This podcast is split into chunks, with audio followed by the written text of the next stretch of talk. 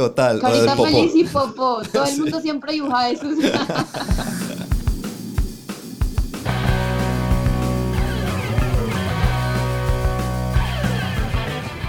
Este es el episodio 36 del podcast de la mesa, jugando en familia con Juana Games. Debido a que los juegos de mesa no convencionales no hacen parte de nuestra cultura, muchas veces no los podemos compartir con nuestra familia cercana. Sin embargo, hoy hablaremos de esos casos en los que toda la familia juega junta y lo hace parte de su cotidianidad. Ah, y acompañados de Juana Games. Bienvenidos. Saludos amigos y amigas del podcast de la mesa, ¿qué tal? ¿Cómo les va? Eh, bienvenidos al episodio número 36. Ya logramos eh, pasar esa marca de los 35, entonces esto, este episodio es bastante emocionante por muchas razones. En especial, pues porque nos acompañan, tenemos invitados especiales para hoy, para ustedes. Eh, ellos son Juana Games. resulta que Juana Games se describe a sí mismo como una empresa colombiana de diseño de juegos divertidos e innovadores y tienen en este momento en el mercado tres juegos. Tumbilis, Check y Salpicón, que ya hablaremos de ellos más adelante, eh, los cuales cumplen con una característica muy propia, y es que son juegos hiper sencillos, los cuales vas a aprender a jugar en menos de dos minutos y vas a querer jugarlo una y otra vez. Eh, si quieren, miren el video, tenemos un video en YouTube, en el canal de YouTube, en el que le hicimos reseña a estos tres juegos, y porque de verdad que valen la pena. Y hoy nos acompañan Juan y Dani de Juana Games. Juan y Dani, bienvenidos. ¿Qué tal? ¿Cómo están? Hola, muchas gracias. ¿Cómo están? Hola, gracias. Excelente. Muy bueno tenerlos acá con nosotros el día de hoy. Sí, qué rico. Cada vez vemos más eh, diseñadores en Colombia, más gente interesada en, meterse en este hobby de maneras eh, diferentes o de maneras no solamente como eh, consumiendo, sino produciendo. Entonces eso es algo maravilloso y ustedes son un gran ejemplo de esto. Sí, una de las promesas que hicimos eh, el año pasado, pues al culminar el año, fue que íbamos a abrir un espacio para poder hablar con estas personas que conocimos durante SOFA y fue una de las cosas que trajimos acá pues a Medellín y al podcast, hablarles de personas pues muy específicas que conocimos allá y que queríamos hablar con ellos y pues entre esas personas están ustedes de Juana Games, que por cierto nuestro último video que sacamos fue acerca de, de sus juegos. Así es, eh, Juana Games para nosotros fue toda una sorpresa en el SOFA, no los conocíamos eh, nos, eh, nos vimos, eh, se nos acercaron, nos dijeron, hey, chequen estos juegos, los jugamos, nos parecieron maravillosos. Y dijimos, no, tenemos que tenerlos de invitados en algún momento. Entonces, qué bueno que por fin se dio. Y ustedes son un excelente ejemplo de un tema que queríamos tratar desde hace mucho tiempo y es aquello de jugar en familia. Sí porque ustedes eh, cuéntenos cómo es su configuración familiar o, o, por qué, mejor dicho, explíquenos por qué, por qué decidimos invitarlos a ustedes a este tema. Bueno, nosotros, eh, Juan Padani, y tenemos dos hijos, Ana, que tiene seis años, y Juan, cuatro años. De hecho, por eso se llama Juana Games, porque son los nombres de ellos, Juana, Juan y Ana. Em, nosotros desde que ellos están muy chiquitos, pues nosotros estamos siempre constantemente jugando los dos o con más amigos y ellos siempre han estado rodeados de juegos de mesa. ¿Qué nota? Digamos que desde muy, desde muy chiquiticos empezamos con Ana como con juegos un poquito más fáciles y poco a poco hemos ido aumentando el nivel de estrategia, de dificultad y es algo que disfrutamos mucho en familia, es algo que hacemos muchísimo en los cuatro y que les gusta mucho a ellos. Ah, qué bien, excelente. Y, em, pero antes de empezar, o sea, ese, ese tema me, me llama mucho la atención, ¿cierto? Eso es algo que, pues, bueno, yo no tengo hijos, pero he intentado como compartir los juegos con, con mi familia cercana, con mis papás, con mi hermano, eh, y he tenido ciertas dificultades y es casos de los que quiero hablar, pues, más adelante. Pero antes de comenzar, eh, comencemos con las secciones de siempre. Sí, vayamos a hablarles un poco de, de, Empecemos con las noticias. Un par de noticias. Exacto. Y esas nos las trae Andrés el día de hoy, una noticia que me sorprendió mucho al leerla acá.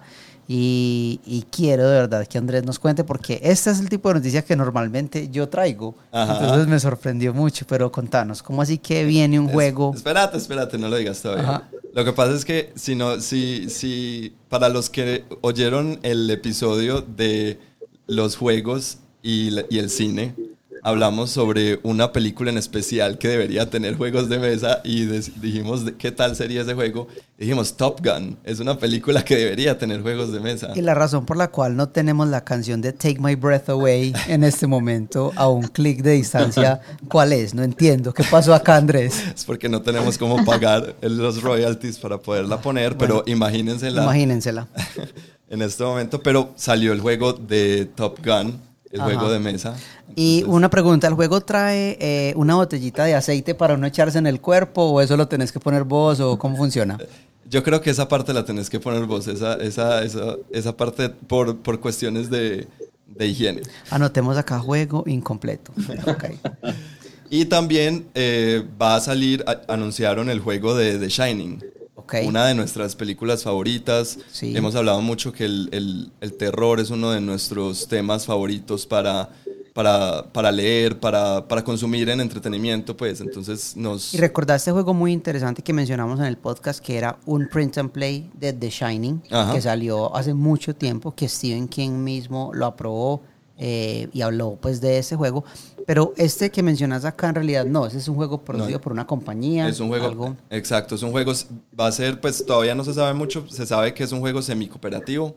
Entonces alguien toma el papel de Jack Nicholson y el resto son la familia tratando de escapar de, de, Jack Nicholson y su hacha. Entonces, pues suena bastante divertido. La carátula del juego es bastante bonita porque es, es con ese patrón del... Está basado en la película de Kubrick, no tanto en la novela, sino en la película de Kubrick. Entonces, la, la, carátula del juego es con ese... Eh, con ese entramado de, de, la, de la alfombra del hotel. Es bastante, bastante bello, entonces... Oh, wow. Chévere. Qué buenas noticias. Estaremos pendientes de ese juego. Y ya, esas son todas las noticias que tenemos. No, no, pero son buenas noticias. Bueno, y pasando a nuestra otra sección habitual, que es lo que hemos jugado estos días. Pero el día de hoy, ¿qué tal si le damos la palabra a nuestros invitados primero y les preguntamos a ustedes, eh, eh, Daniela, Juan, ¿qué es el, ¿cuál es el último juego que han jugado? ¿O qué jugaron estos días últimamente que crean que valga la pena mencionar? Bueno, pues eh, creo que hemos jugado bastantes. Eh, si quieren yo digo uno o dos y Dani también puede decir uno porque podríamos decir... Eh, yo quisiera hablar de un juego que me ha sorprendido muchísimo. jugamos tal vez esta la semana, pues a finales de la semana pasada, que es Tainted Grail o Tainted Grail. Tainted Grail que fue un Kickstarter, le fue muy bien y tuvimos la oportunidad de jugarlo y me sorprendió muchísimo eh, la mecánica, me gustó mucho la manera como cuentan la historia, cómo se pelea. Es un juego bien innovador, muy, muy interesante y con unas miniaturas increíbles. Es un dungeon crawler.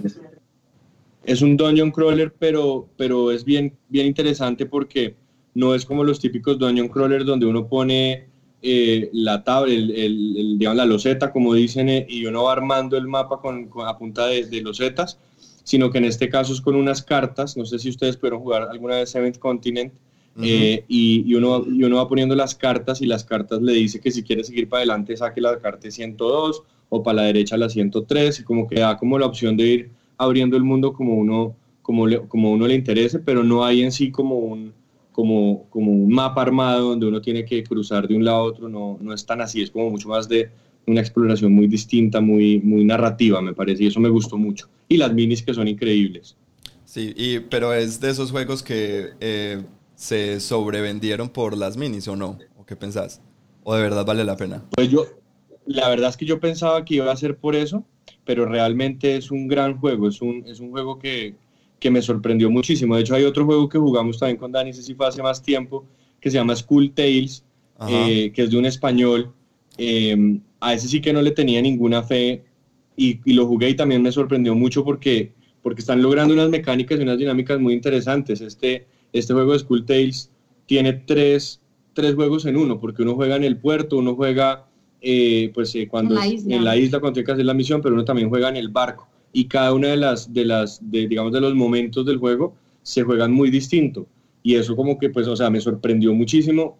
Eh, Skull Tales tiene probablemente las reglas más mal escritas que yo haya leído en mi vida. Wow.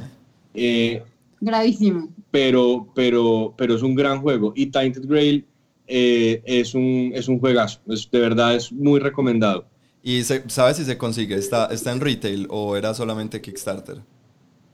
No, era Kickstarter. Era, no sé todavía si ya, no sé si ya está en, en, retail, pero en el que nosotros jugamos era la versión Kickstarter. Ok. Es una caja grande, ¿cierto? Sí. Es una caja grande y viene con otra caja porque pues en, en la caja, digamos, básica viene como como las cartas y los, las minis de los personajes y lo, unas cosas, unos, unas minis grandes que son, se llaman los menires, que son como unas estatuas, que son las que eh, como que iluminan el mundo, como que protegen el mundo, pero, pero pues igual eso pues para no spoilearlo, pero sí eh, viene otra caja donde vienen todos los enemigos. Em, entonces son dos cajas más, hacen una cosa muy interesante esta empresa y es que en el Kickstarter le regalan a un libro que es eh, un libro del arte del próximo juego que van a sacar en Kickstarter. Entonces lo dejan a uno pues iniciado. Pues por supuesto. El sistema, ¿no? ya lo tienen todo bajo control. Ah, qué bien. suenan muy interesantes los juegos que han estado jugando. Dani, ¿y tú? Que sí. ¿Qué tienes para mencionar? Yo, hay, hay dos juegos que me han sorprendido muchísimo. El primero se llama Tapestry. Sí. Ajá. Ese es el nuevo de, de, Stone Meyer Games, ¿cierto? Sí.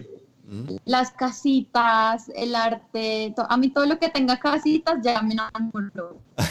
y eso me parece que tiene unas cosas muy, muy bonitas, todo divino. ¿Has jugado entonces Tiny Towns o no?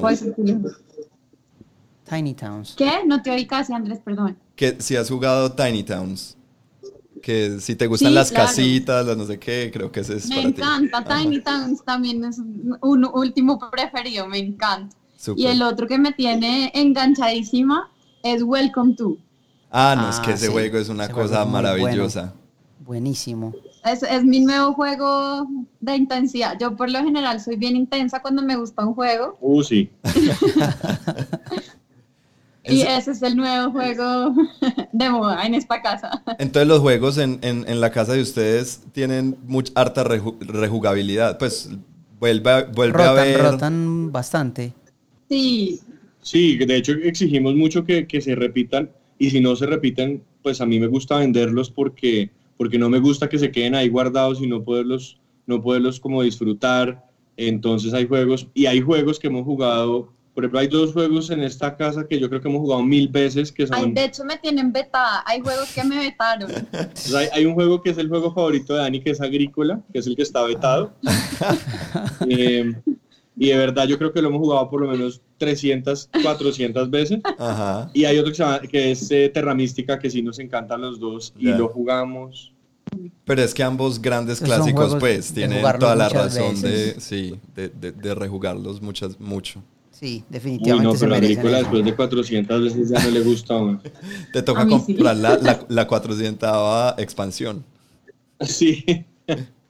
Bueno, y Andrés, vos, contanos. Eh, yo he estado jugando eh, más bien poco, o sea, he estado jugando mucho, pero de pocos juegos, porque en estas últimas semanas estoy intentando terminar la, la campaña de King's Dilemma, que es un juego tipo eh, tipo Legacy, aunque no es sistema Legacy, pero es, es, es muy Legacy. Ese lo hemos mencionado acá. Sí, ya, ya lo hemos mencionado, que es, es un juego, mm, se está volviendo bastante aburrido, siempre es como lo mismo, pero, pero le estamos dando porque pues ya, ya le invertí demasiado tiempo, entonces ya necesito terminarlo para saber, pues ya, ya estoy aquí. Ya, ya. Tienes que terminarlo para que podamos volver a, volver a jugar otras cosas. Ajá. Por favor. Y también empecé, eh, empezamos a jugar eh, Gloomhaven. Eh, nos montamos en el tren de Gloomhaven unos años tarde, pero, pero es un juego, me ha sorprendido, pues es, es, es, bastante divertido. Todavía no lo he jugado lo suficiente como para poder formarme una buena opinión.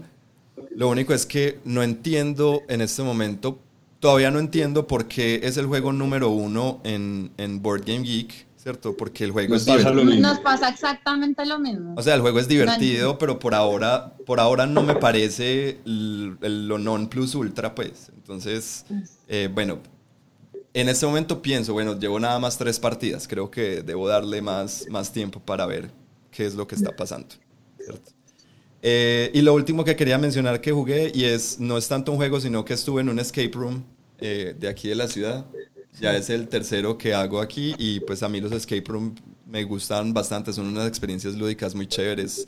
es una hora que uno pasa con sus amigos y, y, no solo estás jugando como sentado en una mesa, sino que es bastante dinámico, entonces eh, lo disfruté bastante. ¿Y este último que fue un poquito más fácil de lo normal? Eh, sí, fue, fue más fácil de los otros que habíamos hecho. Teníamos como que desarmar una bomba y escapar del cuartel y pues lo logramos en... Casi perdemos, pero, pero, pero estuvo, chévere, estuvo, estuvo bien bueno. No sé, ¿a ustedes les gustan los escape rooms? ¿Han ido? Sí, nos encantan. Sí, nos, nos, aquí en Bogotá. Creo que ya hemos ido a todos los de Bogotá, solo nos falta uno. y yo no sabía, ustedes sabían que los escape rooms se dividen en, en, en generaciones. Pues generación 1, generación 2, 3 y 4. Eh, generación 1 es cuando es como únicamente eh, cosas, pues como, como que los acertijos son escritos. Generación 2 es cuando es, es, es, por lo general lo que hay en, en Medellín, yo no sé en Bogotá cómo será, pues que es como un cuarto y tienes cosas mecánicas. Generación 3 es cuando tienes cosas el, eh, como eléctricas o algo así. Generación 4 ya es cuando tienes eh, cosas electrónicas, computadores y, y tienes que activar eh, cosas pues más allá de lo mecánico. Entonces, no sé. No, no sabíamos. Sí, eso, eso nos, estaban nos, estaban explicando. Pero en Medellín todavía no hemos... O sea, en Medellín solamente hay generación 2.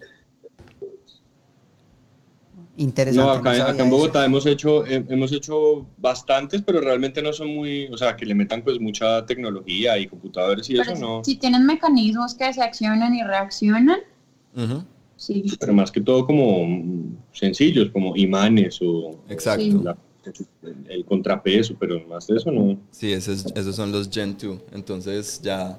Ese, ese, es otro mundo. Ese es otro mundo bastante interesante. Quisiera traer a, a algún quisiera hablar con algún creador de escape rooms para que nos hable a ver eh, de cómo es, porque es un mundo que me encanta. Y bueno, y vos, Alejo. Bueno, y para cerrar acá, yo sí quiero mencionar un clásico que jugué este fin de semana eh, y es eh, Castles of Burgundy.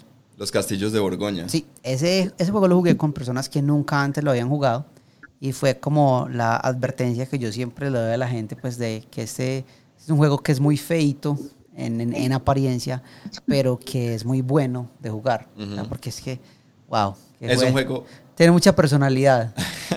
sí. Pero es un juego, o sea, que sí, en cuanto a componentes y todo, pues, o sea, además es viejo, ¿no? O sea, lleva mucho tiempo. Es, bastante, es viejito. Esa eh, no, no ha sido, pues, no han cambiado. Y le sacaron eh, una versión de lujo hace poco que es más fea que la original. ahí, está. Entonces tuvimos la oportunidad de jugarlo, pero lo jugué con personas que no lo habían jugado antes y lo disfrutaron mucho y fue muy buena la partida. O sea, en serio que se movió bastante el puntaje y todo y al final fue pues una sorpresa porque no, la persona que ganó nos ganó por muchos puntos. Sí, para mí muy, eso es... Muy bueno. ¿Ustedes lo han jugado? Me imagino. Sí. Sí. Sí, sí, sí. Yo ese es de esos que recomiendo a todo el mundo a ojos cerrados, como, ay, qué, juego como más, más, más más serio, entre comillas, me compro y yo como que sí, como, o sea, vete por un Feld y vete por Castillos de Borgoña, que pues... Sí, uno, es un juego con el que uno no se equivoca y pues es, me parece muy chévere como revisitarlo después de un tiempo porque, o sea, se acuerda uno por qué gusta tanto, por qué es tan bueno y verdad que es un juego excelente para disfrutar con personas que no tienen mucha experiencia en el hobby. y, y, con los que tienen mucha experiencia también, entonces, genial. Es, es, es genial. Bueno, eso fue lo que jugamos estos días. Bueno. Y ahora sí, pasemos al tema principal eh, del episodio, que es jugando en familia. Ahí estamos acompañados con eh, Juana Games. Como les venía diciendo, con Juana nos conocimos en el SOFA 2019, eh, del cual tengo muchas preguntas sobre su experiencia en el SOFA. pero no sé si ya dieron una introducción suficiente o quieren hablarnos un poquito más de, Juana Games. Pues ¿por qué quisieron comenzar una empresa de, juegos de mesa y en específico de este tipo de juegos? Cuéntenos un poquito más de eso. Vale, claro que sí. Pues eh, te cuento si quieres un poco como un poco un poco atrás de cómo arrancó todo. Dale. Eh, nuestra, nuestra empresa Juana Games parte o nace de otra empresa que nosotros tenemos hace más o menos cuatro años y medio que se llama Pro Games. Pro Games es una empresa que se creó con el fin de crear juegos o llevar los juegos a las empresas. Em, y pues llevamos cuatro años y medio, eh, pues digamos, eh, haciendo ese trabajo. Eh, nos enfocamos mucho en cómo, en cómo poder generar soluciones a través de juego. Eh, no lo llamamos gamificación porque tenemos ahí un, una, una eh, como una contra contra el término, contra contra el término, perdón, algo contra el término, no, no nos convence el término. Y también con todos estos años que, pues, estos cuatro años que llevamos, nos hemos dado cuenta que, que a veces se queda como corta la palabra y realmente la cantidad de cosas que uno puede hacer en las empresas llevando juegos es impresionante. Y pues, digamos, con ProGames hemos hecho juegos de mesa, desde juegos de cartas, nosotros hacemos escape rooms para empresas donde los metemos en un, en un, cuarto a un, equipo y, tienen que una hora para salir. Em, hemos hecho videojuegos también con algunas empresas y lo que más hacemos es que hacemos, por ejemplo, talleres de Lego, talleres de, y bueno, talleres de juegos de mesa, donde trabajamos eh, eh, esto que llaman como habilidades blandas, eh, donde hablamos de trabajo en equipo, liderazgo, creatividad, comunicación y bueno, digamos que eso fue como el comienzo, así, Pro Games nació a partir de eso, pero siempre con un sueño en la cabeza y era, creemos una empresa que nos permita crear juegos de mesa, eh, que es lo que siempre nos ha gustado a Dani y a mí, y que podamos vivir de esto. Eh, pero digamos que teníamos la idea de que primero teníamos que crear una empresa que de verdad fuera como un poco más, más hacia, hacia lo empresarial, como más hacia, hacia el, que digamos que pudiera sostenerse. Claro tres años después, eh, me acuerdo que como para esta época, haciendo nuestra planeación un poquito antes, tal vez en noviembre, diciembre, eh, haciendo nuestra planeación estratégica para el siguiente año y dijimos, no, pues debemos el paso, lancemos nuestros juegos, tenemos unas ideas y empecemos a, a venderlos, eh, pero con un, con un, digamos que con una meta siempre presente y era cómo hacemos juegos que puedan ser comprados por cualquier colombiano y que puedan ser el primer paso para que puedan llegar a jugar un juego eh, como agrícola o como terra mística o cualquiera de estos juegos que ya son mucho más complejos.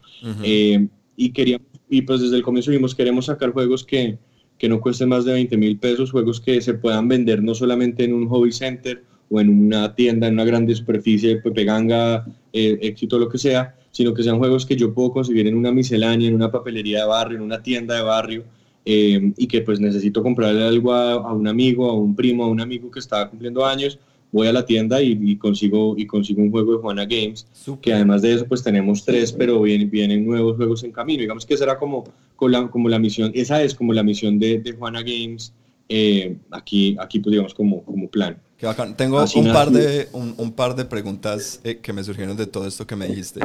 La primera es, Dale. ¿con Pro Games todos esos juegos eran diseñados por ustedes o usaban o usan juegos eh, eh, que ya están en el mercado? Simplemente los usan como herramientas para ese fin. Con Pro, con Pro Games, eh, digamos que nuestro como valor agregado a los clientes es que siempre personal, creamos juegos 100% diseñados para el cliente. Ah, no, entonces, pues por ponerles, sí, ustedes por ponerles un ejemplo, dale en, eh, en em, hace un tiempo tuvimos un cliente que es eh, Abbott, el de los laboratorios, y ellos acaban de comprar eh, la Francol. Entonces tenían que hacer un, proyecto de, unión. Estaban en un proyecto de unión entre los dos equipos y nos pidieron que hiciéramos un, un escape room para que se conocieran y pasaran un buen rato y, y, digamos que pudieran entender cuáles son las habilidades de cada uno. Entonces les creamos un juego que era la historia del laboratorio de Abbott. Abbott era el, fundador, era de apellido Abbott, entonces les creamos, entonces alquilamos una, una casa en el Parque del Chico, que es pues un parque aquí en Bogotá, eh, una casa muy pequeña, y diseñamos el, el, interior de la casa como si fuera un laboratorio abandonado. Pero adentro del laboratorio estaban todos los, todos, digamos que todos los eh, eh, acertijos o, o, sí, acertijos para resolver ese, ese misterio, el misterio de por qué se había desaparecido el señor Abbott, qué había pasado con, bueno, entonces, Entonces personalizamos completamente las experiencias pues para que cada para que cada empresa sienta que es algo para ellos solamente. Bacanísimo. O sea, ustedes tienen un bagaje en diseño de juegos bastante alto. No, no es que estos tres juegos que mencionamos al principio sean los primeros, sino que ustedes ya venían con un, con un buen recorrido en esto del, del, de los diseños, pues del diseño de juegos. Entonces, eso me parece muy, muy bacano. Y lo otro que iba a decir, no es una pregunta, es más una aclaración para quienes nos están escuchando, eh, Juanpa mencionó que eran juegos de máximo 20 mil pesos, ¿cierto? Eh, que es alrededor de unos 6 o, o, 7 dólares, ¿cierto? Podríamos decir. Sí, sí, sí, más o menos. Sí, sí, sí. Una cosa Más o menos, aunque ahorita... Ah, perdón. No, dale, dale, dale, Eh, termina tú. No, que les iba a contar, eh, era también para adelantarles un poco, claro que lo acabamos de lanzar, sacar en las redes sociales, que hicimos, salimos, eh, tenemos una nueva alianza con, con la gente de Vir Colombia eh, y ellos van a estar distribuyéndonos en todo Colombia. Eh, entonces, eh, pues ellos van a estar en, en- en algunas otras tiendas y creo que ahí puede estar, el, el juego puede variar un poquito de precio también Claro, con ellos, pero pues va a estar en, en- por, por esos lados. bacanísimo. Qué bueno que, porque eso sería algo que lo haría mucho más, o sea, disponible en muchas más partes acá en Colombia. Y yo creo que ese tipo de juegos necesitan eso. Algo que yo quería mencionar y, y- y va de la mano con lo que estabas contando hace un minuto, es que a mí me parece que una, algo que para mí caracterizó a Juana Games, y yo sé que yo hablé de esto con Andrés mientras estábamos en el sofá y cuando estábamos volviendo en el avión y cuando hablábamos de los juegos, y era que por lo regular vos tenés un grupo de personas que son fanáticos de los juegos de mesa, unas, en el caso de ustedes una pareja, y cuando hacen ese salto a querer diseñar su primer juego, y es algo de lo que vamos a hablar en nuestro episodio, es que quieren, o sea, como gastarse toda la pólvora en esa explosión y decir como, ay, yo quiero crear algo así súper grande porque mi juego favorito es agrícola, entonces yo quiero hacer este juego que dure cuatro horas y que sea súper difícil. Y, te lo digo porque lo vemos todo el tiempo, o sea, personas que vienen y me hablan a mí sobre un juego de mesa que tienen, siempre tienen eso en mente. Y lo que me sorprendió mucho de Juana Games desde el principio es que, o sea, me pareció muy inteligente la manera como ustedes abordaron esto, porque la idea de los juegos de Juana Games me parece a mí que, que es perfecta en ese aspecto de lo que quiere lograr. Juegos baratos, asequibles, no solamente en precio, sino también en la, en, en la habilidad que requieren para jugarlo. Y además de eso, son extremadamente divertidos, es que son muy buenos. Sí. Y nosotros los hemos probado y los hemos probado con personas de todas habilidades, de diferentes habilidades. Y de verdad son juegos que uno cuando termina, las personas le dicen, no, me encantó, me divertí, fue muy bueno. Y me En- parece que apuntarle a eso fue muy inteligente. Sí. Entonces, Sí, y, y- dale. No, es que de alguna manera, de alguna manera, eh, los colombianos estamos muy acostumbrados a jugar juegos como parqués y hasta Monopolio y, y uno diría como son juegos muy sencillos, de mucha suerte, pero realmente cuando uno empieza a ponerles un poquito más de complicación o dificultad en la mecánica, los colombianos nos pegamos a esa dificultad, le vamos subiendo y vamos llegando a, un- a- niveles de juegos muy complejos. El tema es que no, no los conocemos pero tampoco, tampoco es pasar de cero, de parqués, a jugar, a jugar Twilight Imperium, pues de, de ocho horas sentado uno en la mesa. Entonces es un poquito lo que siempre hemos pensado, es un poquito gradual, como, mire, hay este juego, este juego que es como un stop, este juego que es tal cosa, y vamos llevándolos, vamos llevándolos hasta poderlos, hasta poderlos meter en, un- en el, en el mundo tan impresionante que es el de los juegos de mesa. ¿Qué nota? ¿Y qué les parece si en este momento hablamos un poquito de ese catálogo que hay disponible de Juana Games en el mercado? Hablemos un poquito de esos tres juegos. Cuéntenos, eh, háganos un resumen de esos, de esos juegos. Bueno, pues tres juegos. El, el primero es Check, que es como decía Juanpa, es como un stop. La idea es que lanzan los dados y eso indica el número de cosas que uno tiene que escribir. Hay 80 categorías diferentes que pueden salir desde presidentes del mundo, colores, animales, de todo. Me pareció muy gracioso que una categoría en ese, en ese juego es emojis. Nos salió Sí, es que emojis, emojis. entonces teníamos que dibujar siete emojis. Sí. Fue bastante Ese, gracioso. ese me encanta, Sí. ese, me, ese me encanta. Ese me Otra sorprendió me de una encanta manera, o sea, me, me encantó, fue una sorpresa Sí. maravillosa. Chévere. Además, ¿sabes qué? Una cosa que me impresiona con ese juego es que son cosas a veces que pueden ser de todos los días, como emojis, que uno manda emojis todos los días, y en el momento que está ahí bajo presión, se acuerda de Carita Feliz y ya. Total, Carita. Feliz y Popó. Todo el Sí. mundo siempre dibuja eso.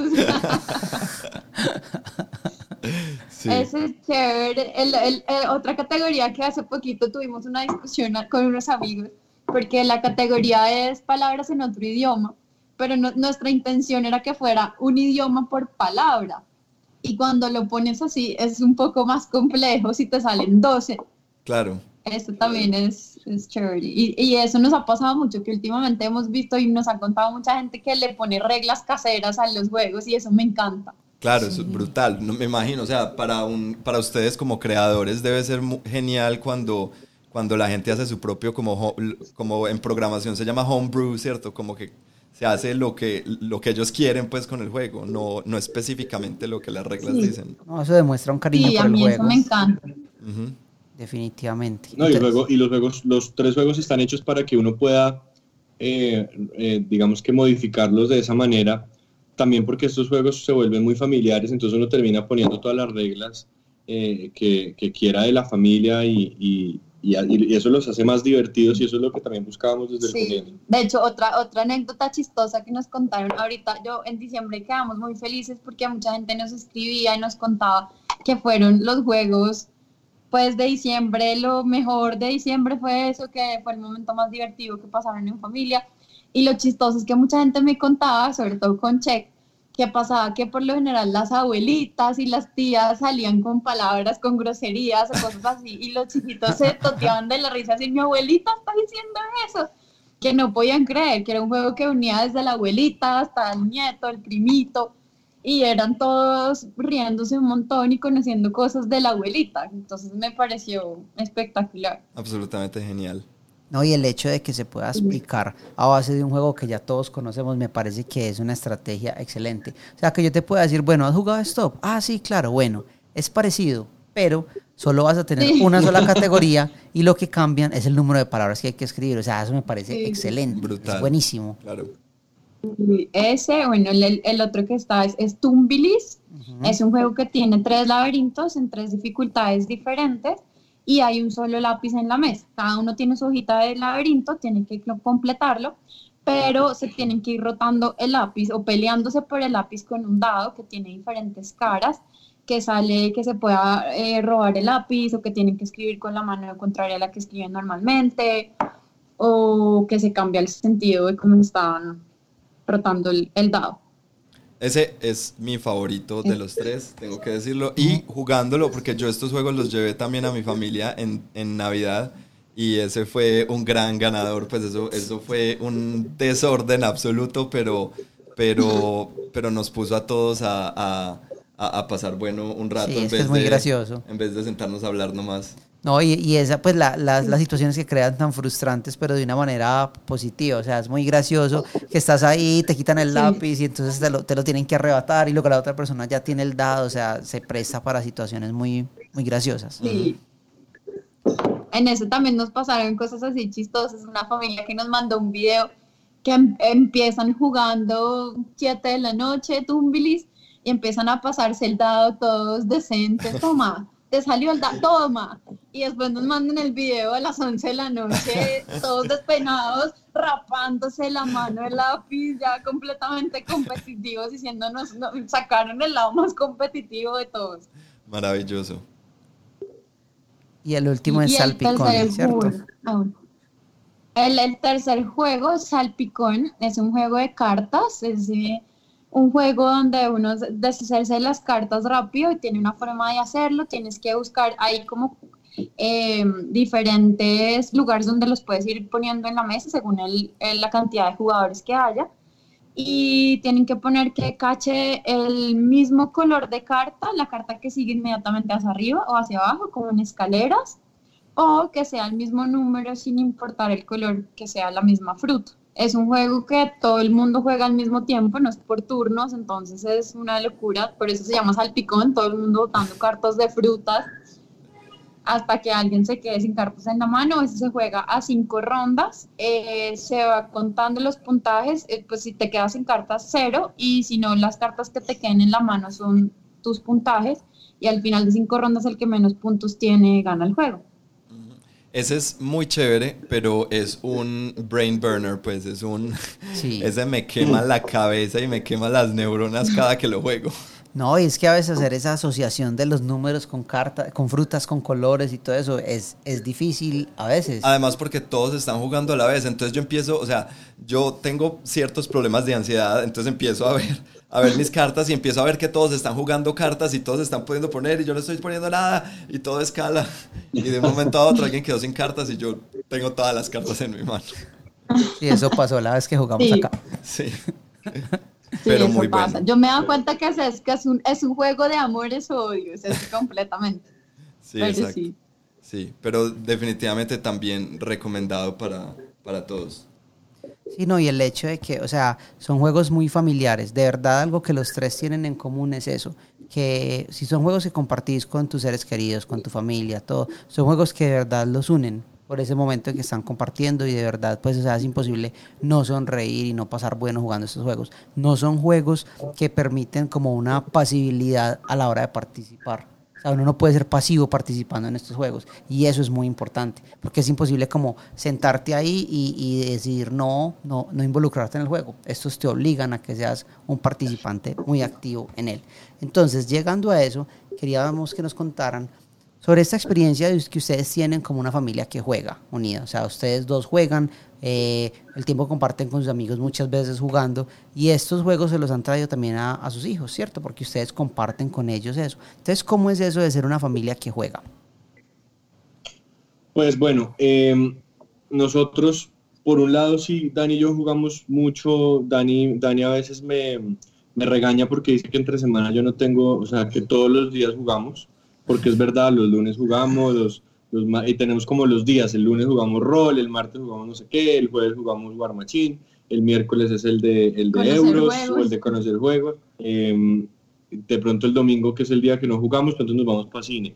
Pero con los niños aprovechamos mucho para jugar, sobre todo sábados y domingos. Em, y desde muy chiquitos, pues nuestros hijos tienen, Ana, que es la mayor, tiene seis años, va a cumplir ahorita siete, y Juan tiene cuatro. Eh, realmente la experiencia que les podemos decir es que al comienzo, cuando, cuando Ana era más chiquita, tal vez tenía, tenía cuatro, tres años, tres años, em, empezamos a investigar este mundo de los juegos para niños porque teníamos mucha curiosidad. Y realmente yo decía, bueno, pues debe ser que toca esperar que tenga seis, siete años como para empezar a jugar, pero un amigo nos prestó un juego que se llama Animal Upon Animal, que es de Java. Eh, y si alguno de los que nos está oyendo tiene hijos, este es un juego con el que uno uno debe tenerlo y además es con el que uno debe arrancar con un niño pequeño. Es un juego donde, donde los niños tienen, hay varias figuras de animales y el, y el reto del juego es que yo tengo que tratar de poner las, los animales eh, encima de los otros animales tratando de armar una, una torre, pero yo lo que hago es que lanzo un dado y si me sale, no sé, ¿es un dado? Sí, Sí. Lanzo un dado y si me sale, por ejemplo, eh, oveja, entonces tengo que poner la oveja encima del cocodrilo y después encima de la oveja tengo un pájaro y un perro, lo que sea, y al que se le caiga pierde pero, pero es un juego, es impresionante, es un juego que de verdad uno queda asombrado como un niño de tres años entiende la mecánica y entiende el tema de lanzar el dado, de escoger el animal y ponerlo encima. Y con eso nosotros nos casamos ya a empezar a jugar con Ana muchos juegos de mesa. Sí, muchas veces subestimamos eh, como la inteligencia de los niños, ¿cierto? A la hora de, jugar. Sí, eso, es cierto, eso es cierto. Y, y, de ahí pasamos muy rápido. Ana también acaba de cumplir cuatro años y empezamos a jugar un juego que es eh, My First Carcassonne, que es el, la versión de Carcassonne para niños. Eh, también pensé que le iba a costar mucho trabajo a Ana y, y, me di cuenta rápidamente que no, que los niños tienen una mente brillante. Eh, el juego Carcassonne para niños es un juego muy parecido a Carcassonne. Yo tengo que armar unas, como unos caminos, pero en este caso yo tengo que armar un camino de un lado a otro y apenas logro cerrarlo, pongo unos, unos muñequitos de colores que me han dado y el primero que se quede sin muñequitos es el que gana. Es muy sencillo, eh, pero me gusta mucho que tiene un nivel de estrategia bien interesante porque, porque el niño tiene que pensar no solamente que yo tengo que cerrar mi camino, sino que no tengo que dejar que los otros cierren sus caminos porque me van a ganar. Y cuando Ana hacía eso, nosotros quedamos como, wow, o sea, de verdad, de verdad está pensando estratégicamente y, el poder que tienen los juegos de mesa en hacer que un niño fortalezca esas habilidades es, es impresionante. Sí, a mí de ese me gusta mucho, que desde el principio jugaba, sabes que los niños por lo general siempre están haciendo cosas como para agradarlo a uno de papá, de adulto y complacerlo. Y muchas veces pienso que en los juegos es como la oportunidad de enseñarle que está bien hacer cosas para ella, hacer su estrategia. Y me encanta que la obliga a, a no dejarme ganar a mí, aunque sea la mamá, sino que se esfuercen, está bien que yo gane, está bien ser competitivo y eso me encanta. Eso, eso les quería preguntar, ¿cómo les va con, con el tema de, pues, de la frustración o de la competitividad y esto con, con niños específicamente? Súper, mira, nosotros tenemos tres reglas específicas en los juegos de mesa y es uno, eh, que uno siempre tiene que ser un buen perdedor, pero más importante ser un buen ganador. Eso es algo que nos enfocamos, que si, ah, te gané, perdiste. No, eso de una, no se puede. Em, otra cosa que para nosotros siempre ha sido súper importante es el tema de la trampa. O sea, no se permite trampa nunca. Siempre estamos diciéndoles que no. O sea, para mí eso es una cosa súper importante que desde chiquitos sepan que no está bien hacer trampa. Y lo tercero es que nosotros los tratamos igual, o sea, son un jugador como nosotros, nunca los dejamos ganar. Yo no juego suave para que él gane, no, a mí me gusta jugar bien y hacer una estrategia súper y para que ellos se tengan que esforzar y sentirle gané a mi mamá que me está jugando bien. No, ay, yo siempre gano, no. Y hay momentos en donde no, y, siempre les digo eso, yo juego a ganar, pero que no que los juegos son para divertirse. En el momento que un juego se convierte en una competencia y ya empieza a dejar de ser divertido, estás jugando mal. Claro. claro. A mí me gusta mucho esa parte de lo que ustedes acaban de mencionar porque justo lo quería traer pues a colación. Yo tengo un amigo cercano que pues él tiene una hija que cuando la niña estaba muy pequeña pues él me empezó como a pedir juegos de mesa. Antes de que él comprara me decía, hey, vení, yo quiero probar, o sea, llevarla a ella, algo que pueda jugar con ella y empezó como como a, hacer este experimento, pues de ver cómo podía introducir los juegos de mesa. Y se dio cuenta que, o sea, uno piensa en habilidades que son obvias con los juegos de mesa, es esto de contar los puntos, de planear una estrategia, de tener en cuenta todas esas cosas. Pero, por ejemplo, eh, Dani mencionaba esto de esta promoción de, de, de, la individualidad, de pensar por ella y de saber que, o sea, en este momento yo voy a ser, por decirlo así, entre comillas, egoísta y pensar en lo que yo quiero lograr y no solo eso, sino que, mira, que ahorita hablábamos de, de, por ejemplo, los turnos, esperar el turno, saber que a mí no me toca todavía. Y son un montón de cosas que, que la gente a veces no cree que son tan obvias, pero que los niños empiezan a, a, aprender por, por estar en estos juegos. Porque cuando uno está jugando un juego de mesa, hay un montón de convenciones y de cosas que van atadas a él que muchas veces, pues nosotros como adultos no pensamos en ellas porque se vuelven algo secundario, pero un niño está viendo que, o sea, no me toca a mí, lo que acabas de decir de la competitividad, competitividad y de ser, o sea, un respetuoso a la hora de ganar, a la hora de perder. Y son un montón de cosas que, ¿cómo más se le enseñan a un niño, cierto? Si no es listo, hablándoles y contándoles, pero es que con un juego ellos mismos lo van a poder experimentar en, en, en, en cuerpo propio, ¿sí me entiendes? Me encantan esas, esas tres reglas que, que propusiste. Mm, me recordó mucho una, una frase de Rainer Knizia que ya le hemos o ya la he mencionado yo muchas veces en el, en el podcast porque me parece hermosa, y es, él, él, puso un tweet hace unos años que decía, en los juegos de mesa el objetivo es ganar, pero lo importante es el objetivo y no el ganar. Entonces, eh, pues como siempre juega a ganar, pero no, no, lo que tú decías, hay que, hay que ser un, un, buen perdedor, pero más, o sea, más importante es hay que ser un buen ganador. Entonces, muy, muy, muy válido. Ya pues hablando de eso, ¿cierto? Ya que estamos mencionando eso, entonces les queremos preguntar, eh, debido a que sus hijos han estado pues al, al, lado de ustedes y con todo este proceso que llevan y pues que juegan tanto, ¿cierto? ¿Qué cambios han notado de pronto ustedes en cuanto a los gustos o el comportamiento de sus hijos y de ustedes como familia a medida que han ido creciendo en el hobby? En cuanto a los gustos de nuestros hijos. Sí. Y en cuanto a su comportamiento y también de ustedes. Pues em, yo creo que uno, uno eh, es, es, muy diferente, un niño es, es, curioso porque nosotros tenemos y podemos ver los, los, amigos que crecen, digamos, al lado de nuestros hijos. Cuando un niño juega juegos de mesa, eh, empieza a desarrollar como, como unas habilidades que los niños que no los juegan, de pronto las van a desarrollar más adelante en el colegio, pero no a través del juego.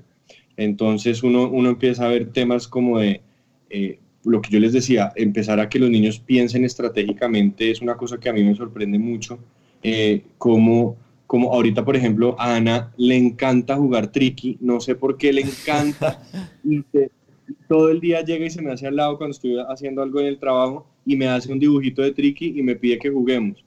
Y al comienzo pues yo le ganaba porque ya no entendía el concepto, pero, pero ahora ya probablemente no me gana pero no se deja ganar. Entonces es como si no gano yo, pero no ganas tú. Y, me encanta cómo empieza a pensar así. Eh, otro juego que a ella le encanta es uno, le encanta. Eh, entonces muchas veces trae su cajita de uno porque le regalamos un uno y viene y saca uno y empezamos a jugar. Eh, y también ella, ella empieza a guardar las cartas que necesita, empieza a usar otras cartas cuando sabe que tiene que cambiar el color, usa la carta para cambiar el color. Entonces empezar a ver, a mí me encanta ver es como cómo estratégicamente empiezan a, a tomar decisiones. Y ese tema de tomar decisiones en los niños también es, es, es, es clave. Eh, el hecho de, digamos, de exigir un poco a la memoria también de saber qué va a pasar o qué pasó antes o qué está aquí guardado cuando jugamos eh, juegos que son pues de memoria. Em, no sé, ¿algo más? A mí, pues, una cosa que me parece que Ana, pues últimamente ha empezado a hacer, me encanta que los niños aprenden mucho por imitación y uno muchas veces no se da cuenta, ellos siempre están imitándolo uno en todo. Y últimamente le ha dado por, por proponernos juegos. Ella diseña juegos, ah, hace los prototipos y llega a decirnos, vamos a jugar mi juego, empieza acá, y es muy chistosa porque es como, ¿se acuerdan del capítulo de Friends de Chandler que se inventa Cubs? Que el juego se va inventando reglas a medida que va pasando para que eh, eh, gane Joey. Es así igualita. Sí. Entonces, ay, ¿esto para qué es? Ah, ah para que ganes. Para esto porque me da cartas. Es, es igualita. Pero me encanta eso y nos está trayendo cada rato, nos propone juegos y hace todo, lo pinta, trae meeples o si no con dado o con figuritas y y eso le gusta y todo el tiempo está pensando formas creativas, inventarse juegos diferentes y formas diferentes de jugar y eso también me parece muy valioso. Qué chévere. Y em, yo veo, a ver, hay, hay un comportamiento que yo noto en muchos padres y es querer como forzarles sus gustos a los hijos, ¿cierto? Entonces, si a mí me gusta Marvel, entonces yo, mejor dicho, desde, desde chiquito le compro todo de Marvel a mis hijos y los llevo y los obligo a que, y quiero que tengan ese mismo gusto, o por Star Wars, o cómo hicieron ustedes, porque veo que ellos, pues, y muchos hijos terminan odiando eso que los papás les, les, les han intentado inculcar. Eh, en el, en el, caso de ustedes no, en el caso de ustedes parece más que fue como, como exploración de sus hijos hacia, lo que, hacia el hobby que ustedes tenían. Entonces, eh, ¿nos pueden contar un poco de eso? Pues yo creo que, que lo primero y que siempre hemos tenido con Dani muy claro es que nosotros no los vamos a obligar a nada eh, y que quieran lo que ellos quieran. Entonces, eh, un ejemplo de eso es que hace poco nuestra hija eh, tenía que escoger sus eh, extracurriculares en el colegio y pues yo pensaba que iba a escoger, no sé, gimnasia olímpica, eh, porras. De hecho, hay un paréntesis, yo quería forzarla en que hiciera un deporte, pues porque me parecía importante que hiciera un deporte. Básquetbol, tenis, béisbol, béisbol no hay. voleibol, bueno, pero, pero, y claro, yo le decía, Ana, pero ¿qué nota vas a entrar a, a un extracurricular? ¿Qué deporte quieres hacer? Me dice, no, papá, yo quiero meterme a experimentos y, no quieres otro como, como voleibol, como tenis. No, papá, el otro que quiero es robótica. Entonces, pues, pues bueno, pues chévere, pues obviamente, pues, pues que nota, claro que bueno, ya pasó un tiempo y ahora nos dijo que quería gimnasia olímpica, pero nos gusta que pueda explorar todas esas cosas. experimente todo. Y en la casa, y en la casa, pues realmente ellos ven que nosotros jugamos mucho, eh, eh, nos acompañan a veces, a veces cuando estamos jugando juegos de mesa se sientan al lado nuestro, eh, a veces yo dejo que Ana se siente conmigo y, ella use la, tire los dados o mueva los meeples o lo que Otra cosa que le gusta mucho desde chiquita, por ejemplo, un juego que nos gusta mucho jugar a los dos es Food Chain y ella es la encargada de repartir las hamburguesas, la Coca-Colita. Eso le gusta mucho. Ella siempre tiene todo. Mamá, ¿quieres otra hamburguesa? Toma. ¿Hiciste pizza? Toma. Nos pasa las Desde muy chiquita, ella siempre me decía, ¿cuántos años tengo que tener para jugar ese juego? Siempre estaba esperando el momento. Yo, yo estoy esperando, ya casi le puedo enseñar agrícola.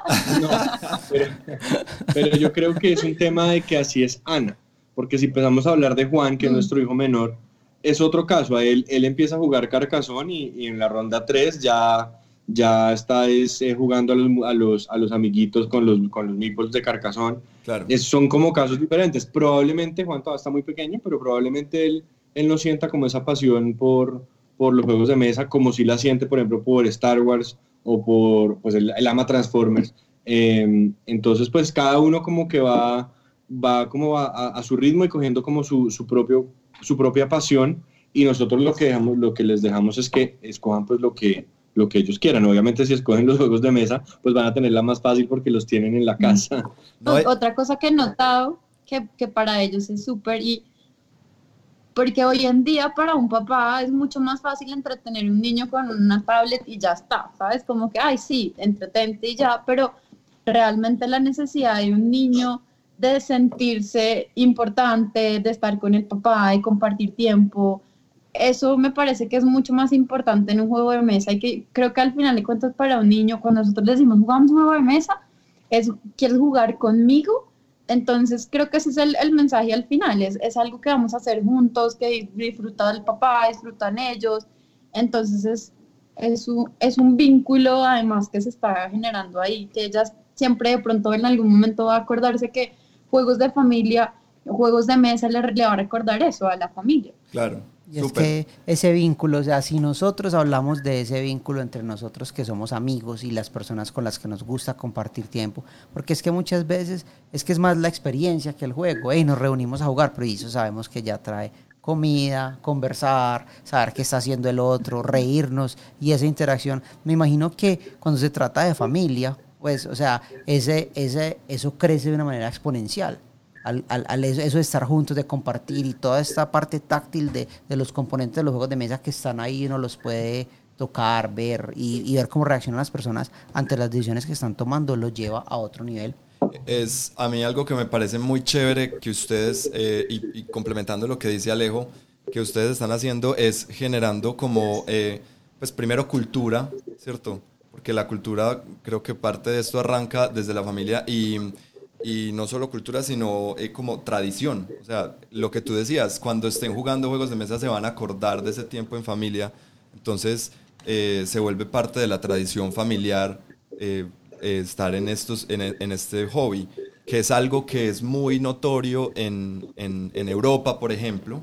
en Europa es todas las familias, pues muchísimas familias eh, tienen su, su, biblioteca pequeña, pero la tienen porque, porque crecen con estos, crecen de esta manera que, que ustedes están, están diciendo. Y lo más importante que me parece es que no, no los están forzando a, a jugar, ¿cierto?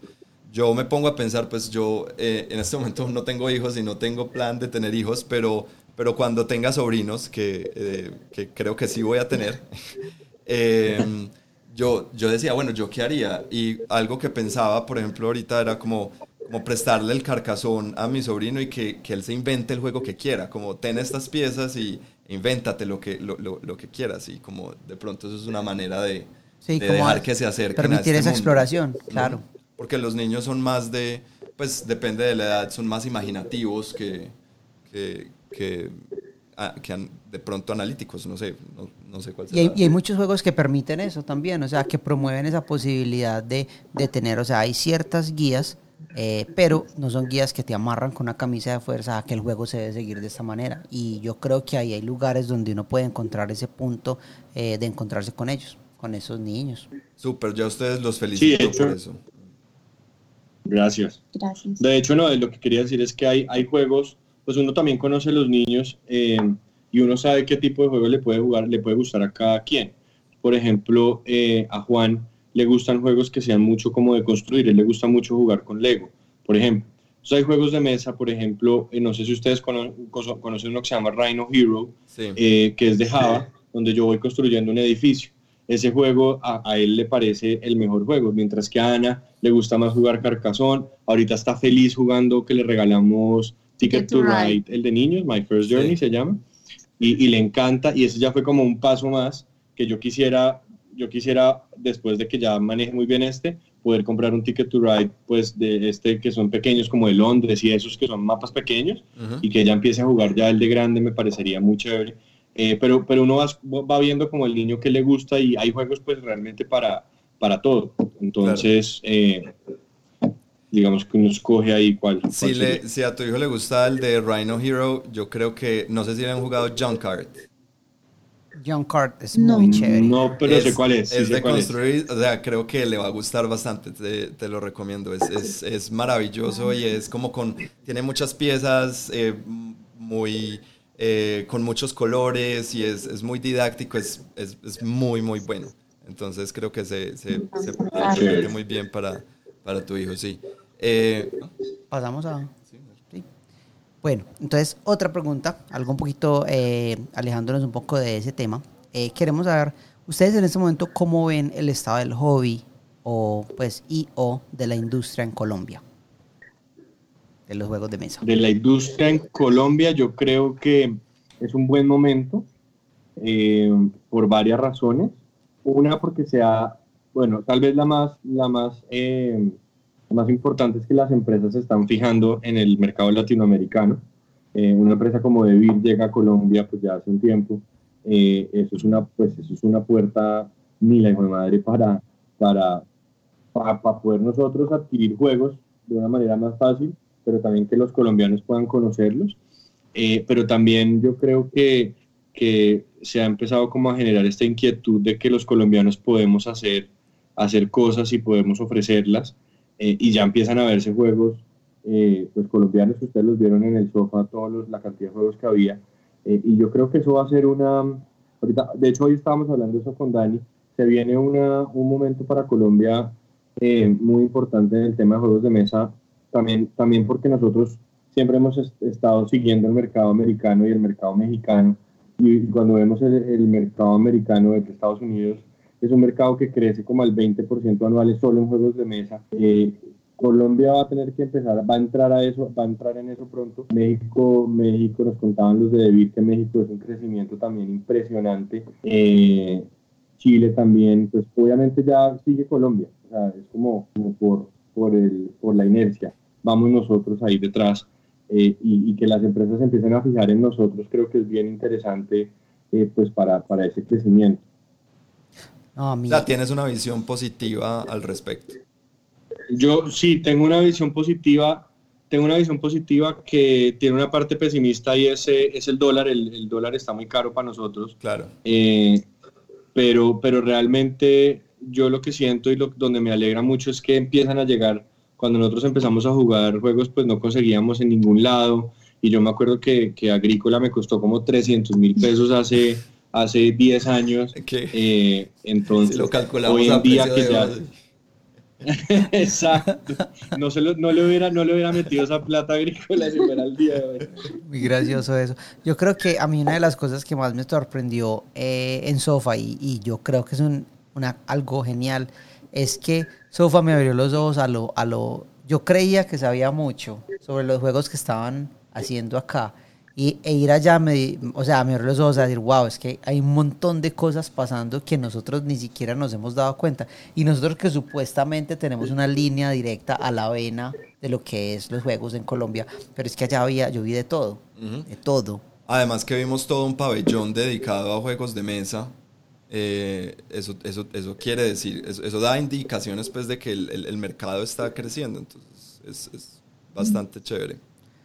Eh, sí, nosotros, hemos, nosotros nos hemos reunido, por ejemplo, con, con la gente de Pepe Ganga, con la gente del éxito, y ellos lo tienen clarísimo, ellos dicen, ya, ya están acá, ya estamos dando, empezando a darle lineales para que se puedan ver esos juegos, porque ellos también ya conocen el, conocen, digamos, que, que la ola viene, y pues que tienen que dar el espacio porque si no ellos están perdiendo plata en un, negocio que está creciendo. Claro.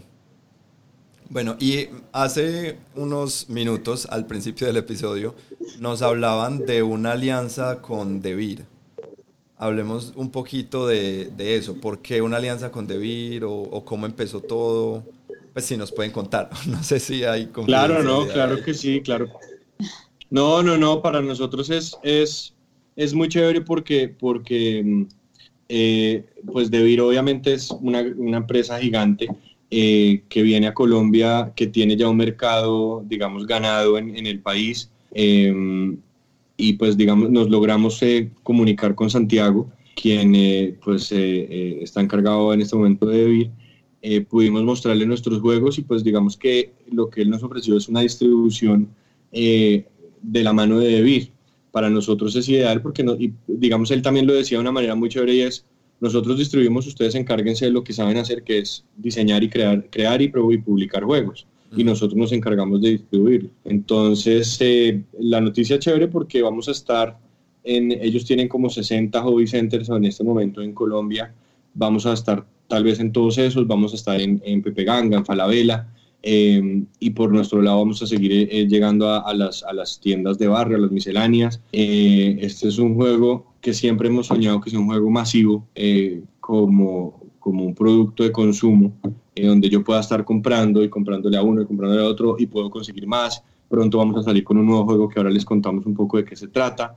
Eh, entonces, la, la, noticia por David nos alegra muchísimo porque podemos por fin llevar nuestros juegos a, a, diferentes lugares, a diferentes lugares del país también, porque también eso había sido complicado.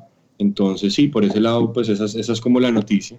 Qué bien, súper. Para la gente, pues porque hemos recomendado mucho estos juegos de, de Juana y qué bueno que se vuelvan más, pues, más asequibles, más, más para, para todo el mundo, que, que no haya solamente un canal de venta, sino que pueda ser pues como por, por muchos lugares por donde a la gente le quede pues más fácil, ¿cierto? Claro, exacto. En este momento una persona que quiera conseguir los juegos, ¿dónde los puede conseguir? Bueno, en este momento se pueden conseguir en, eh, en algunas tiendas. Por ejemplo, en Cali se puede conseguir en Freeze Frost Fruits. En Bogotá se puede conseguir en Universo Épico, en Club de Rol, en Draco. Eh, en, eh, en, hay varias tiendas, ahí tenemos varias misceláneas, misceláneas y tiendas de regalos que también estamos ahí, donde por ejemplo hay una tienda que se llama La Urraca, que queda aquí en Bogotá, eh, y se me acaba de olvidar la otra, pero son las dos de las tiendas que más nos venden, o sea, es, es impresionante cómo nos venden y son tiendas de regalos. Eh, ¿Dónde más? Ah, bueno, en Octopus, que es por internet también. Sí, sí. Eh, digamos que en este momento se pueden conseguir por ahí, pero a partir yo creo que de, mañana o, o, algo así, pues con David ya vamos a poderles decir exactamente dónde más y, y cómo nos van a poder conseguir. Uf, brutal. Sí, qué bueno, porque yo sé que al menos la gente acá en Medellín seguro va a estar interesada en saber, bueno, ¿y dónde? Sí, exacto. Y Dani, contanos de ese nuevo juego que tienen ahí eh, en línea, en, en, en, espera, pues, en, en, el pipeline. Estamos trabajando en un juego de trivia. Ok. sí, sí, es que yo le decía a Juanpa que para mí es complicado el, la trivia porque también pasa lo mismo, un poquito que como salpicón, que o odias o amas, pero no hay un punto medio. Sí. Porque, pues ahí, ahí, estamos viendo, tiene una, me, una mecánica como nueva, que la idea no es que sea como preguntas y respuestas y ya, sino que ponemos un tema y entre todas las personas con un timer tienen que ir proponiendo cosas, ir diciendo según lo, los temas diferentes que vayan siendo, pero que sea un poco más dinámico, tienes que cantar o hacer imitaciones, pero, pero que sea, no sea como preguntas y respuestas de cultura general y ya, sino que sí hay un tema de cultura, pero tiene de todo.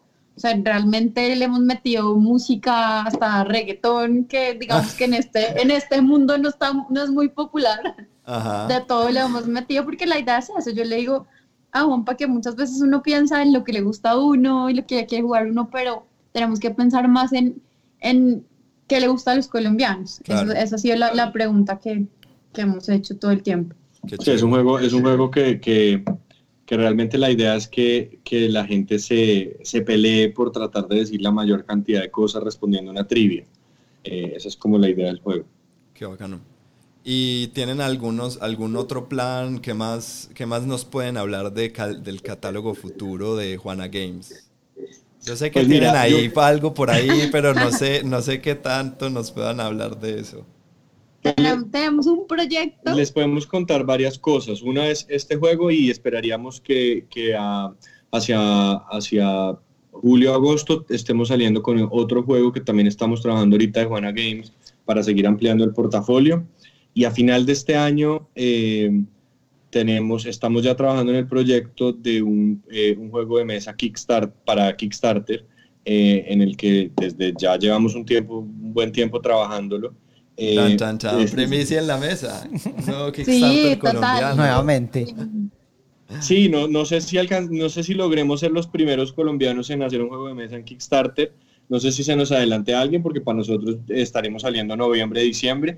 Pero lo que sí es que este es un juego que nos estamos soñando e imaginando como un juego épico, estilo Tainted Grail, estilo eh, Kingdom Death, okay. donde wow vienen cajas y cajas y, y miniaturas y cosas. Eh, entonces, pues obviamente no podemos contarles mucho más. Lo que sí podemos es eh, decirles que nos encantaría que ustedes hicieran parte de los, los que prueban el juego y pudiéramos sí. mandarles cosas. Yay, por supuesto. Eh, que vengan, tienen que venir también que a probar juegos. Total.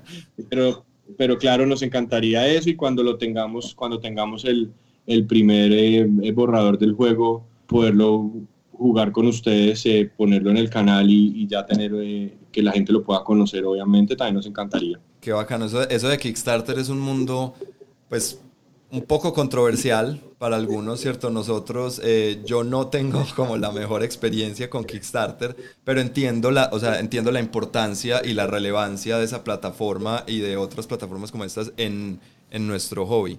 Entonces me parece que ustedes dar ese salto y yo también creería que son el primer, la primera empresa con un juego en Kickstarter, pues en Colombia creo. Eh, pues es, es, algo de admirar. Ojalá, ojalá les vaya pues muy bien y podamos saber y tener más noticias y hacer otro episodio eh, más adelante sobre cómo montaron y cómo, cómo se volvieron súper famosos eh, con su proyecto de Kickstarter.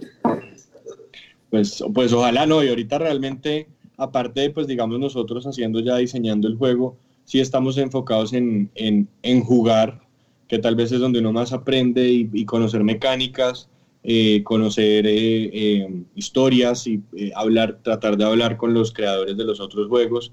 y ya cuando uno empieza a jugar juegos como, como este que les decía, Kingdom Death, Tainted Grail, Skull Tales, uno empieza a aprender muchísimo de por qué los Kickstarters pegan como pegan Gloomhaven, que también tuvimos la oportunidad de jugarlo.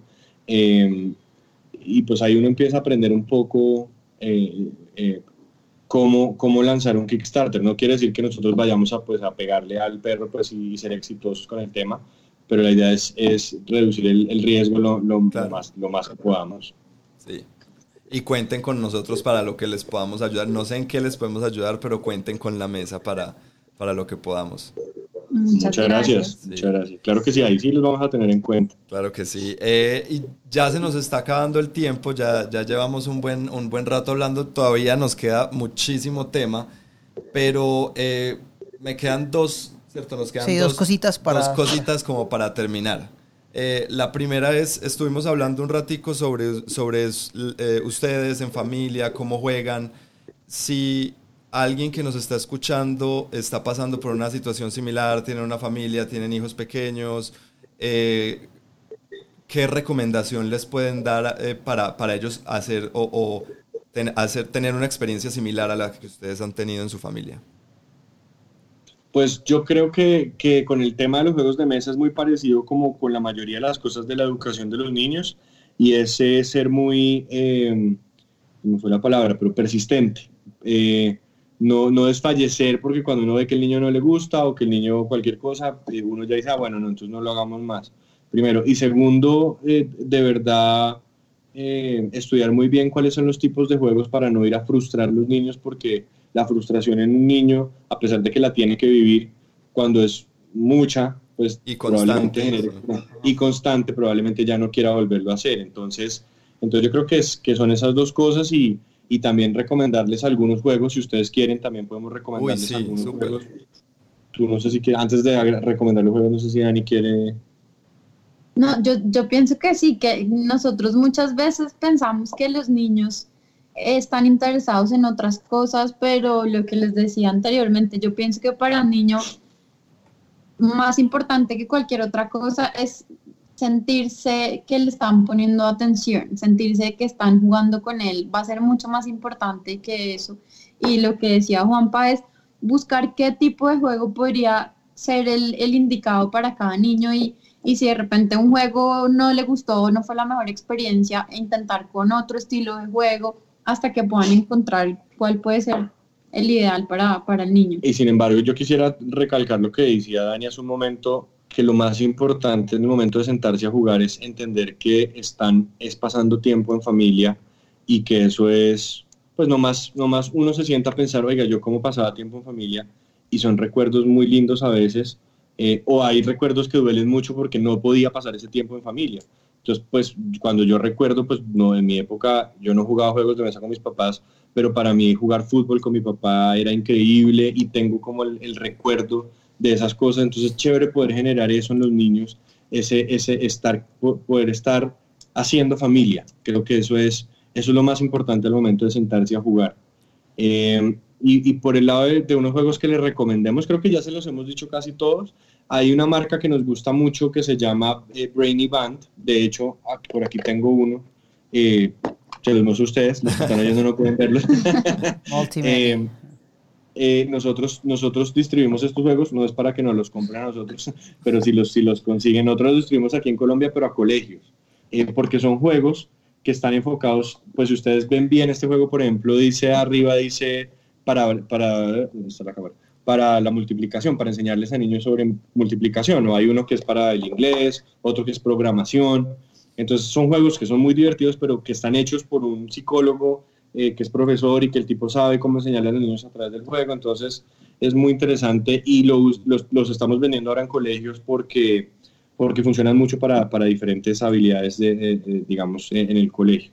Entonces Brainy Band se llama esa marca, es muy buena, búsquenla en internet si les, si les interesa. Podemos poner el link a, a, los juegos en, en, ah, la descripción del podcast, entonces búsquenlo en la descripción del podcast que ahí, ahí está.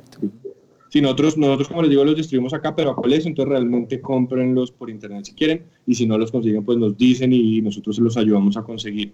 Toda, todos los juegos de Java son, son perfectos. Eso sí.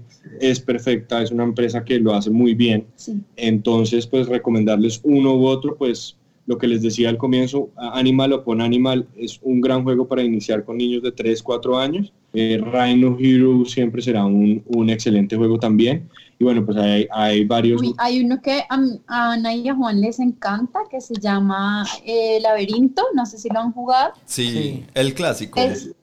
El laberinto mágico. El laberinto, mágico. Sí. sí. que son unos imanes y ellos tienen que aprenderse las rutas. Sí, sí. Ese juego, ese juego a los niños les encanta. Esa versión y también el que es por colores, que se tienen que aprender la secuencia de colores y ese, además, me parece que es buenísimo. Ese también.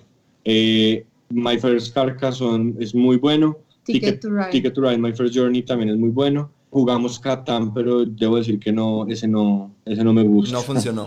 no me parece que sea. No, a Juan Pablo no le gusta, pero a los niños sí. no, pero realmente yo no le veo como, como mucho. O sea, realmente no. Si me tocara escoger, preferiría Carcassonne y Ticket to Ride. Pero también es, un juego muy bonito también. Y hemos jugado algunos, eh, por ejemplo, con Ana jugamos alguna vez eh, Codenames, el de imágenes. Sí. Eh, y ella ah, ya empieza. El de Disney, sí. Y ella ya empieza como a, como a entender cómo es la cosa. Y también jugamos Eureka, tal vez. Sí, que también ah. le gustó muchísimo. Eureka le gustó mucho y, ya, ¿no? Sí, yo creo que esos son como los que nosotros hemos jugado con los niños. Qué bacano. Entonces, pues creo que definitivamente ustedes recomiendan los juegos para la crianza de, de los hijos, ¿cierto? Totalmente. Totalmente. Y de verdad, cuando el juego dice es que este juego es para mayores de 5 años, es verdad. Sí, está bien hecho. Como las películas. No es como el tiempo, de, de no es como la duración del juego. Ah, qué, qué, bueno ese dato. Muy útil. Súper. Eh, y una última cosita, ¿cierto? Esto lo hacemos con todos nuestros invitados. Eh, y es que nos gusta que ustedes nos den eh, cuál es su top 3 de juegos favoritos y un twist. O sea, tres juegos que les gusten bastante y un juego que no les guste tanto. O que definitivamente digan, este juego definitivamente. Es nuestra manera políticamente correcta de decirlo. Ya y ya sabemos, esta pregunta es difícil, no sé qué, y sabemos, es lo que se les venga a la cabeza en este momento. Nos debieron haber dicho hace como una semana para, prepararnos. Para mí, eso, eso, eso, para mí esa pregunta es dificilísima. De hecho, pues nuestros amigos siempre me la montan mucho porque dicen que yo tengo un top 10 que tiene 100 juegos. para mí muy, muy, muy difícil. Yo creo que en este momento mi juego preferido que no, yo siempre he tenido unos preferidos que se han ido desbancando por ahí, pero hay uno que no he podido desbancar. A mí, digamos que la, temática que más me gusta son los juegos de deducción, son mis preferidos. Mi preferido es Watson and Holmes. Ok. Ese juego me encanta, me encanta, me da tristeza que se acaben las aventuras, pero ahí he visto que hay fans que han hecho unas aventuras caseras y tengo que buscar porque me encanta el, el juego. Ok. Eh, creería que en este momento de número dos. complicadísimas. No tienen que ser en un orden específico, sino tres. Pues puede que los tres Solo te gusten igual, los tres que en este Ok, momento. que me gusten así muchísimo, muchísimo. Es muy difícil.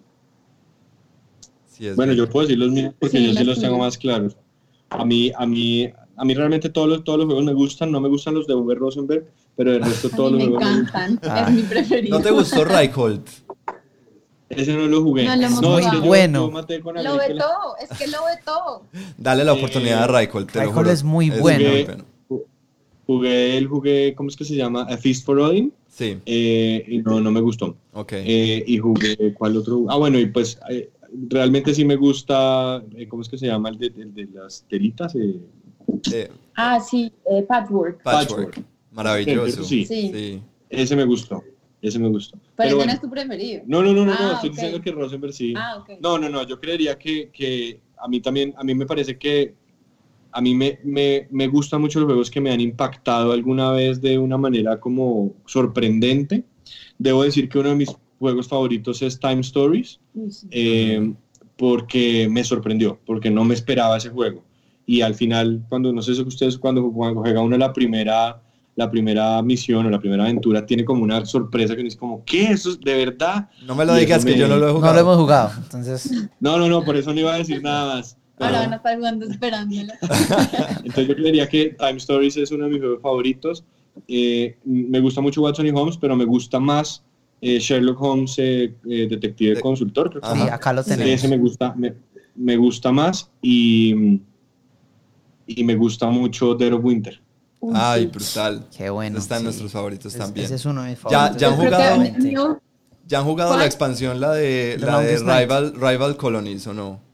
No jugamos, eh, jugamos la otra expansión, la que agrega unas, unas, locaciones, pero la Warring Colonies es que se llama. ¿no? Eso, eso, Warren Warring. Colonies.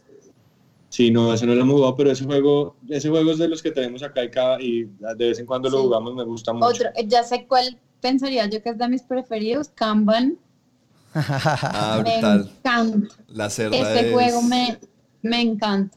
Yo, yo tengo un tema con la cerda, es que a veces, a veces pienso que en los juegos se parecen mucho. Sí. Entonces, como Kanban me enamoró completamente, ya los otros, bueno, Galleries me gusta mucho también por el tema y los minis y los cuadros Sí. y eso también me gusta mucho. Sí. Eh, ¿Y qué juego no te gusta a ti? A mí no me gusta Agrícola. Sí, claro. Otro que- Eso quedó claro desde el que- principio. No, es que Agrícola para mí, digamos que yo, yo acepto que es, una, es un gran juego, que acepto que Rosenberg es un súper diseñado, o sea, de los mejores, pero para mí, a a mí me impacta mucho el tema, o sea, me, me, me, me- para mí pesa mucho el tema. Claro. Y el tema de hacer una granja y tener animales y sembrar vegetales, pues no, me da jartera. Ajá. Entonces, y eso, por eso me ha dado miedo jugar Wingspan, por ejemplo. Yo no lo he jugado, Ya. pero me da miedo porque es que el tema de tener pajaritos, En pues, cambio, yo estoy loca por jugarlo. Me Uy, no, jueguenlo, jueguenlo, definitivamente Sí, jueguenlo. Sí, Ya. me parece divino. no, no, no, lo tenemos que jugar. Lo que pasa es que me, me da miedo porque, porque Agrícola me pasó eso y definitivamente Pero, yo pero no. creo que la relación que uno tiene con los pájaros es muy diferente porque vos no los tenés que cuidar, por decirlo así. Nunca se siente que los estás cuidando como en agrícola. En agrícola hay que cuidar esta familia, hay que hacer lo que Andrés Sí. odia, que es alimentarlos. Yo Pues odio Andrés esa odia mecánica de alimentar la gente. trabajadores. Ahorita Andrés hablaba que no tiene hijos, bueno, ya sabemos por qué, porque no los alimentaría. No, pero de hecho nos enteramos gracias a ustedes que las diseñadoras, eh, de, de- las ilustradoras del juego eran, eh, son colombianas y, y- y realmente son unas duras. Sí, eh, Sí, es un trabajo juego. impresionante y sí tenemos muchas ganas de jugarlo. Si hay un juego, aparte de Rosenberg, que yo le echo la culpa a Daniela que no me guste, hay un juego que sí nunca me gustó y de pronto me van a, me van a matar ustedes o los que nos están oyendo, pero a mí nunca me gustó Seven Wonders. Eh, y tengo, Ay, ¿de dónde apagamos esto? ¿Qué tal? ¿Qué tal? Pero además es chistoso porque no le gusta Seven Wonders, pero sí le gusta Seven Wonders Duel. Sí, porque tengo un problema con Seven Wonders y es que me parece que Seven Wonders es un juego de pasarse cartas y ya, mientras que Seven Wonders Duel tiene como una, como una cosita de pensar y, de- y, eh, me, me parecen muy diferentes, pero realmente a mí nunca, Seven Wonders nunca, nunca me gustó. Tal vez la primera experiencia que tuve fue como, como harta porque jugamos y después la persona que nos había enseñado empezó a sumar puntos y yo no entendía y que es que la raíz cuadrada de no sé qué, yo como así que la raíz cuadrada en un juego de mesa, no, no, no, entiendo qué es lo que está ahí, que sumó y que el cómo, y no, a mí me, me, me, me frustró mucho desde el comienzo y nunca me gustó, realmente no, no me ha gustado nunca pero es como, es como Alejandro que no le gusta Ticket to Ride. no me gusta Ticket to Ride.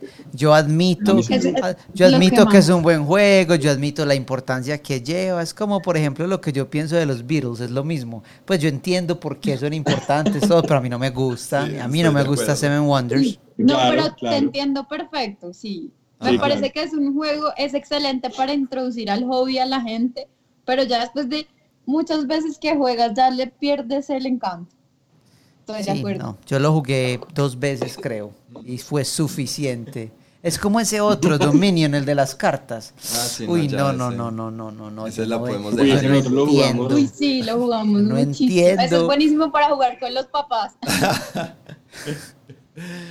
bueno, chicos, eh, eh, se nos acabó el tiempo. Eh, Dani y Juanpa, muchísimas gracias por acompañarnos. Gracias por estar aquí con nosotros en el episodio 36. Gracias por contarnos sus experiencias con sus hijos. No sé si quieran eh, decirnos algo más sobre sus juegos, sobre cómo conseguirlos, sobre sus redes sociales, cómo los, cómo los podemos seguir a ustedes en, redes sociales y demás. En Facebook estamos eh, Juana Games. Juana Games Colombia. Colombia. Y en Instagram, de hecho, ¿cuándo sale este podcast? Eh, mañana. Ah, buenísimo, porque estamos a tiempo. En este momento estamos eh, eh, rifando dos kits con tres juegos de Juana Games más una camiseta con el logo de Juana divina. Uy, wow. Además que, el logo de Juana Games es hermoso. Sí, el logo nos es encanta. divino, sí. De hecho, eso también tiene una historia que podemos contarles después. Em, pero chévere que nos busquen en Instagram, somos Juana Rayita Bajo Games. Busquen la última foto y ahí están todas las condiciones del concurso para que nos sigan.